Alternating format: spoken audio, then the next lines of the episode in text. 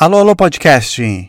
Pois é, antes de lançar o vídeo Parlamentarismo, eu queria primeiro lançar aqui no podcast, nessa nossa estreia aqui desse meio de que nós vamos nos comunicar. Eu quis fazer isso, um, porque eu, eu terminei ontem de escrever o texto, né? Depois de várias pesquisas, lendo um, um livro aqui muito interessante sobre isso. Eu terminei o texto e falei, ah, vou gravar aqui para ter um diferencial do canal, né? Quando eu lançar o, o podcast, vai ter um diferencial entre o podcast e o canal. Depois, né? Daqui, eu espero que daqui a uma semana, na, na semana que vem, eu consiga postar, terminar o vídeo que eu estou fazendo agora sobre parlamentarismo. Mas aqui vai o áudio de mais ou menos o que eu vou falar lá também. Não quer dizer que você aqui não vai aprender lá também, porque lá vai ter imagenzinhas, vai dar para entender melhor. Eu literalmente vou desenhar para vocês. Mas vamos conversar um pouco aqui. Parlamentarismo. Por que, que, é tão esperado aqui no Brasil? É um dos vídeos mais requisitados. Por quê? Uma parte é porque é um governo que nós já tivemos antes, lá nos anos da monarquia, especialmente durante o segundo reinado na época do Dom Pedro II que o sistema de parlamentarismo no Brasil acabou lá em 1889, quando eles expulsaram a família real aqui do Brasil, né, o Dom Pedro II, sua família, e eles implementaram o presidencialismo, bastante inspirado no presidencialismo dos Estados Unidos, que eles já tinham já há alguns anos. Então, para muitas pessoas que chamamos de monarquistas, né, hoje em dia no Brasil, as pessoas que gostam, apoiam a monarquia, elas acham que isso foi um golpe, né? elas comentam e argumentam que isso foi um golpe militar até, porque é um golpe de Estado organizado pela elite militar, principalmente, e o povo eles gostavam da família real, não eram contra, principalmente porque a princesa Isabel libertou os escravos, né? Quem não gostava muito deles, exatamente também por causa dessa libertação dos escravos, foram a elite, porque eles perderam uma mão de obra de graça, né? E também eles tinham lutado a Guerra do Paraguai, tinham vencido lá de uma maneira bem muito ruim, né? Mais da metade do, da população masculina morreram do Paraguai pessoal lá voltou dessa achando todo poderoso, né? E aí tinha que obedecer o rei, não gostaram, chutaram eles. E aí então mudaram para presidencialismo. Então muitos brasileiros eles querem o retorno da monarquia no Brasil e até a família real existe, né? Tem um herdeiro, tem alguns que clamam ser o herdeiro legítimo, então depende de quem você acredita mais nos argumentos deles. Tem gente que já não se importa tanto com família real ou ter uma família real aqui no Brasil, ou quem que são. Mas eles argumentam que seria interessante ter um sistema presidencialista aqui no Brasil. Até porque para ter um sistema presidencialista não precisa ter uma família real, não precisa ser uma monarquia. Tem muitos, tem alguns sistemas parlamentaristas que não tem monarquia, como dois exemplos, a Índia e a Alemanha.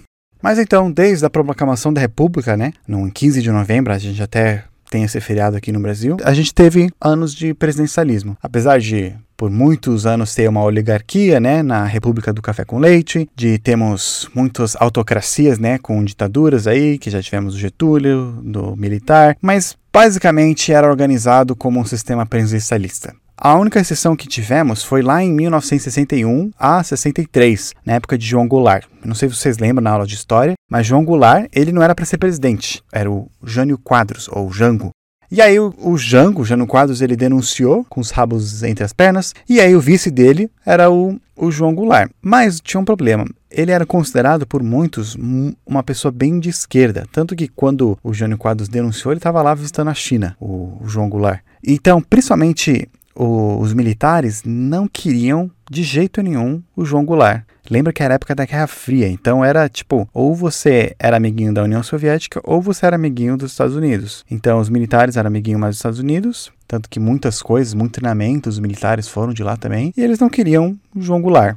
E aí o Congresso estava nesse conflito, né? O que a gente faz? A gente tira ele, que seria uma coisa é, contra a Constituição, uma coisa assim, né? Um golpe literal na cara, tirando o cara. Ou a gente deixa ele e corre o risco dos militares ficarem bravos e tirarem a gente daqui, né? Então eles decidiram, eles encontraram o meio do caminho, trocar de presidencialismo para parlamentarismo. E aí o que, que aconteceria? O João Goulart ia ser o presidente, mas o poder dele ia estar dividido em dois, com o João Goulart sendo presidente, chefe de Estado, e um chefe de governo lá no parlamento. E aí esse poder estaria dividido. Então continuaria, não faria nada tão inconstitucional, né? O João Goulart ainda tá lá, estaria lá legitimamente, mas também tiraria os, bastante do poder que ele tem aí não deixando os militares bravinhos. Mas isso não durou muito. Eles também planejaram fazer um plebiscito para ver a opinião do povo, para ver se eles queriam deixar desse jeito parlamentarista ou voltar com o presidencialismo. E nesse plebiscito, as pessoas decidiram voltar com o presidencialismo, e o que foi vitória para o João Goulart, porque ele queria muito que voltasse, né, para ele ter mais poder. E muitos comentam que ele ganhou porque eles fizeram uma campanha assim muito pesada mesmo. E aí então voltou e a gente sabe o resto da história, né? Militares não gostaram e então tchau João Goulart depois.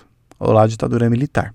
E teve um outro momento também que a gente quase voltou para parlamentarismo, que foi lá em 1993, foi um pouco depois da, do fim da ditadura militar. Eles estavam na redemocratização, acho que é assim a palavra, voltando com a democracia no Brasil. Um deputado lá, que era monarquista, propôs isso para voltar com a monarquia. Já como está tendo uma, um troque de regime de ditadura para a democracia mais aberta, então vamos fazer, vamos mudar tudo e fazer do jeito certo. E aí ele conseguiu assinatura suficiente para isso passar lá e acabar virando outro plebiscito. E aí então, nesse plebiscito, as pessoas puderam decidir se volta com monarquia ou continuar uma república e também podia decidir se deixa presidencialismo ou parlamentarismo. E a maioria, a grande maioria até, decidiu continuar com a República, continuar com o presencialismo também. E estamos aí até hoje. Mas vamos lá, a gente está falando bastante sobre isso, mas o que, que é parlamentarismo? Eu vejo muitas pessoas defendendo o parlamentarismo usando a Inglaterra, o Reino Unido, como exemplo, que é o exemplo clássico, né? Porque foi lá que esse sistema surgiu. E falando, nossa, olha só como eles são mais ricos, como eles são mais desenvolvidos, é um exemplo bom, é a Alemanha também. Então a gente tem que ser parlamentarismo porque eles são bons, por isso que funciona. Mas a gente tem que tomar cuidado com esse tipo de argumento. Por quê? Porque se você pode usar essa lógica, né, comparando um país, o país é bom, logo, então esse sistema é bom, eu posso fazer a mesma coisa com um país ruim. Olha a Índia, ela tá que nem a gente, né? E até teve muita dificuldade durante muitos anos. E outros países também, como a Etiópia, Paquistão, tudo países também que eu posso chegar e falar, ó, eles são ruins, então logo o sistema é ruim. Então, não funciona, não dá para usar essa lógica. Da mesma maneira, é, alguém pode chegar e falar: olha, os Estados Unidos é muito bom, tem presencialismo, então vão ser presencialistas. Você pode fazer o mesmo argumento: olha, Venezuela lá tá um caos, e eles são presencialismo, né? Teoricamente eram presencialismo, então antes pelo menos. E agora olha como tá. Então, dessa maneira, não é um bom argumento. Se você quiser defender parlamentarismo ou atacar parlamentarismo, então bora ver como ele funciona para poder montar melhores argumentos. Alguns nomes em parlamentarismo mudam, o que é importante a gente saber. Congresso é chamado de parlamento, ao invés de deputado, a maioria das vezes se chama de parlamentar. Alguns têm um presidente, mas é diferente, já já eu falo mais sobre isso. O poder está mais na mão do primeiro-ministro, que também é chamado de chanceler na Alemanha e também no universo do Star Wars. E a primeira grande diferença é a separação de poderes. A gente viu né, que no presidencialismo tem o judiciário, o legislativo e o executivo, né, separados, cada um cuida do outro. Em parlamentarismo não tem isso. O poder executivo e o legislativo eles estão combinados em um só. Ou seja, a gente tem menos instituições cuidando uma das outras, vetando uma outra. Essa fusão faz com que o poder executivo consiga fazer muito mais coisa, ele seja mais forte, mais poderoso. E aí ele consegue passar lei bem mais rápido, teoricamente. Ao mesmo tempo, se o governo não é bom, ele consegue fazer besteira bem mais rápido também. Por que, que esses dois poderes estão juntos? Porque o líder mais poderoso do executivo, que é o primeiro-ministro, ele também é um membro do parlamento, um parlamentar. E a maior parte das vezes, ele é o líder do maior partido dentro do parlamento. É como se o primeiro-ministro aqui no Brasil fosse o Davi Alcolumbre, o presidente do Senado, ou o Rodrigo Maia, o presidente do Congresso. Em muitos sistemas parlamentaristas, eles têm uma câmera só. Uma pessoa, num país parlamentarista, ele não vota diretamente nesse primeiro-ministro, como a gente faz aqui com o presidente.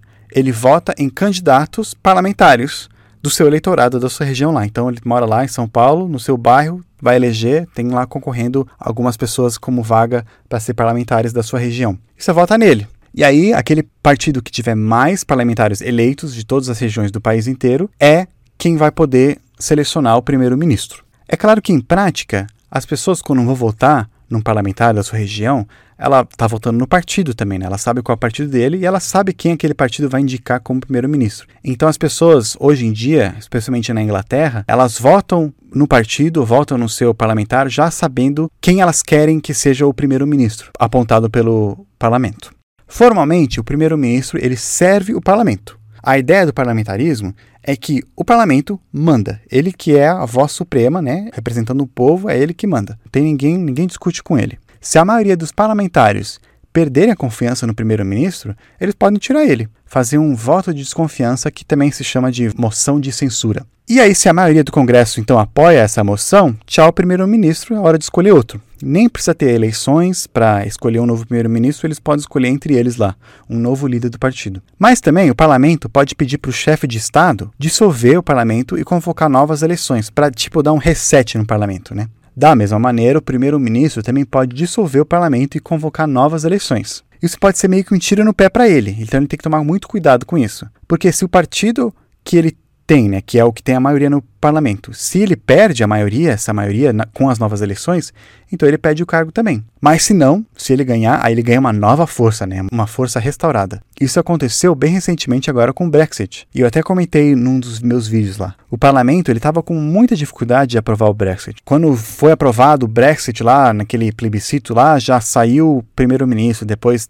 teve a nova primeira-ministra, não deu muito certo, saiu, entrou o outro, mas estava ainda tendo muita discussão, não estava passando nada. E aí o que, que o primeiro-ministro Boris decidiu fazer? Dissolver o parlamento para convocar novas eleições para ter um parlamento novo. Caso o partido dele ganhasse de novo, aí ele ia ter nova força para conseguir passar. E foi isso que aconteceu. Foi uma eleição histórica no país, em que o Partido Conservador ganhou muita força e aí eles conseguiram passar o Brexit rapidinho depois. É interessante também que muitos países com parlamentarismo, os políticos, né, os membros do parlamento ou primeiro-ministro, eles não têm um mandato fixo e eles podem ficar no cargo por anos, somente alterando quando tem essa moção, né, com o apoio da maior parte do parlamento, ou quando alguém dissolve o parlamento. Mas aí não vai pensando que aí é só fazer uma moção que troca toda hora aí. Uma moção de desconfiança precisa da maioria, como eu falei, e isso só acontece em torno de 5% dos casos. Mas não é todos os países. Tem países como o Reino Unido que eles recentemente estabeleceram um tempo fixo do mandato.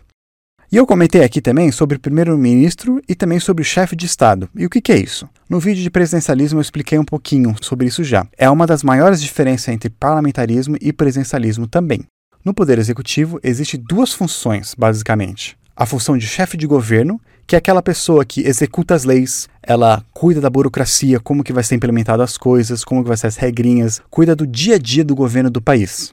E tem um outro cargo no executivo que é o chefe de estado. E é aquele que ele tem um papel mais cerimonial. Ele representa o país internacionalmente, ele representa a união do país, a identidade do país. Em alguns casos, ele faz tratados com outros países, ele pode até declarar guerra, pode até ser o comandante do exército também. O chefe de Estado, ele também pode assinar leis aprovadas pelo parlamento e ele aprova a nomeação do novo primeiro-ministro. Aqui em países presidencialistas, o presidente da república é o que faz tudo isso. Ele tem essas duas funções de chefe de governo e chefe de Estado. Mas em parlamentarismo é separado. O chefe de governo é o primeiro-ministro ou chanceler, o líder do legislativo. O chefe de Estado é uma outra pessoa. Muitas vezes, em países com monarquia, ele é o rei ou a rainha que está vivo lá, a família real. Como na Inglaterra, a família real, como na Dinamarca, como na Espanha e em outros países, principalmente da Europa. Quando não tem um monarca para fazer isso, aí o povo elege um chefe de Estado, que eles também chamam de presidente. Não é que nem o nosso presidente, mas é chamado de presidente esse chefe de Estado, que é no caso da Alemanha e da Índia, onde eles têm um presidente e eles têm um primeiro-ministro. Mas, como eu falei, esse chefe de Estado, a maior parte das vezes ele tem um papel cerimonial, não tem muito poder que nem o primeiro-ministro, dependendo do país, é claro, ou do momento histórico também. Por exemplo, se um chefe de Estado confirma a lei passada pelo parlamento, ou a nomeação de um novo primeiro-ministro, também apontado pelo parlamento, ele nunca vai contra o parlamento. Como eu falei, em parlamentarismo é o parlamento que manda. Sim, o chefe de Estado ele pode dissolver o parlamento, mas não é quando ele quiser, não. A maioria das vezes é quando o parlamento pede para ele dissolver. E, gente, isso não é a minha opinião, não. É o livro aqui que eu estou usando de ciências políticas com mais especialistas que eu nesse assunto. Mas aí, plano piloto, você falou que primeiro-ministro é o líder do partido e tem a maioria do parlamento. Mas o que acontece se no parlamento nenhum partido tem a maioria? Essa é uma muito boa pergunta, que acontece bastante, aliás. Né? Não, é, não são todos os países que são que nem o Reino Unido, que tem dois maiores partidos, os conservadores e o Partido Trabalhista. Em outros países, como a Alemanha, que tem mais de um partido grande, ou a Índia, que tem vários partidos grandes, quando tem o resultado das eleições, a grande maior parte das vezes está dividido e nenhum partido único tem a maioria no parlamento. Então o que acontece é que os partidos têm que começar a negociar entre eles. É a hora que eles fazem alianças entre os partidos. Aqueles partidos que conseguirem primeiro fazer um, uma aliança com uma maioria no parlamento conseguem formar o governo e apontar o primeiro-ministro. Isso se chama de governo de coalizão e tem bastante parlamentarismo. Um dos potenciais problemas que esses países, esses governos de coalizão podem ter é que o governo ele vai ficar menos rápido, menos eficaz para passar coisas. Por quê? Quando tem um partido tem a maioria no Congresso, ah, então o partido consegue fazer o que ele quiser no governo, né? Basicamente, o líder do partido é o primeiro-ministro, então qualquer coisa que ele quiser fazer, a maioria do parlamento vai apoiar e vai passar as coisas. Mas quando o Congresso está dividido, aí ele vai ter que agradar aqueles partidos que fez parte da aliança. Aí ele vai ter que agradar aqueles partidos que fazem parte da aliança. Se ele fizer alguma coisa que não agrada a eles, aí essa aliança pode se dissolver, ele vai perder o apoio, vai perder a coalizão e vai perder o governo. Muitas vezes essas parcerias vêm através de cargos do governo para governar o primeiro-ministro, ele também tem os ministérios, que nem aqui, né? O Ministério da Saúde, da Agricultura e tal. Eles têm os ministérios lá. E o primeiro-ministro é que aponta quem vai ser os ministros, quem vai cuidar desses ministérios. E aí, na maior parte dos países de parlamentarismo, com parlamentarismo, os líderes dos ministérios, eles devem ser os membros do parlamento. E é aí que muitas alianças rolam. Para fazer aliança, ele promete tal ministério e tal ministério. Isso soa bastante familiar, né? Se você acha que isso é só coisa do Brasil, você está achando errado. Também, como o ministro de um ministério é um parlamentar, tem que ser um parlamentar a maioria das vezes, um político, né, nesse sistema, ele é muito mais leal ao seu partido e ele vota de acordo com o seu partido pedir, porque ele quer ganhar um cargo um dia. Se ele é aquele cara do partido que é rebelde, faz o que ele quiser, aí quando o seu partido estiver no poder, ele vai ganhar nada. A lealdade partidária de países com parlamentarismo é muito mais alta.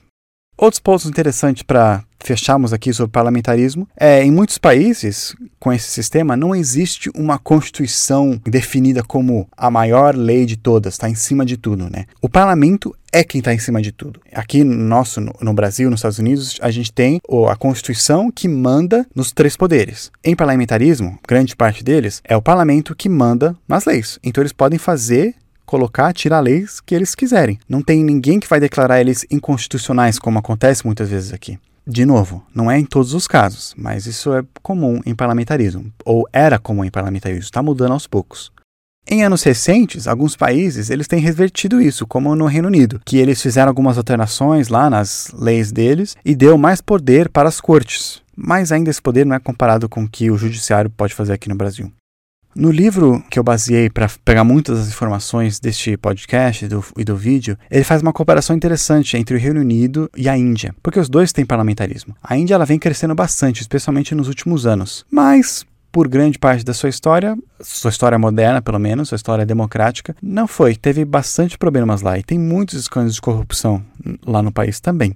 Na verdade, a Índia é bem parecida com a gente. Ela tem uma população grande também, apesar que é muito maior que a gente, mas o Brasil tem uma população grande também. É um país grande, país bem diverso também. A pontuação de liberdade que eles ganham lá no Freedom House é uma pontuação igual a gente, eles têm 72, enquanto a gente tem 75, nós dois sendo considerado um país livre. É um país que está crescendo, né? Ele tá, faz parte dos BRICS, que é o Brasil, Rússia, Índia, China e a África do Sul. É, eles também têm muitos partidos no governo e eles têm que fazer a coalizão lá bastante para poder governar. Mas uma das maiores diferenças é que lá é parlamentarismo e aqui é presidencialismo. Da mesma maneira, a gente pode comparar os Estados Unidos e a Inglaterra, o Reino Unido. Os dois são países que são potências mundiais, os dois, têm uma cultura parecida até, mas eles têm um sistema presidencialista, outro sistema parlamentarista.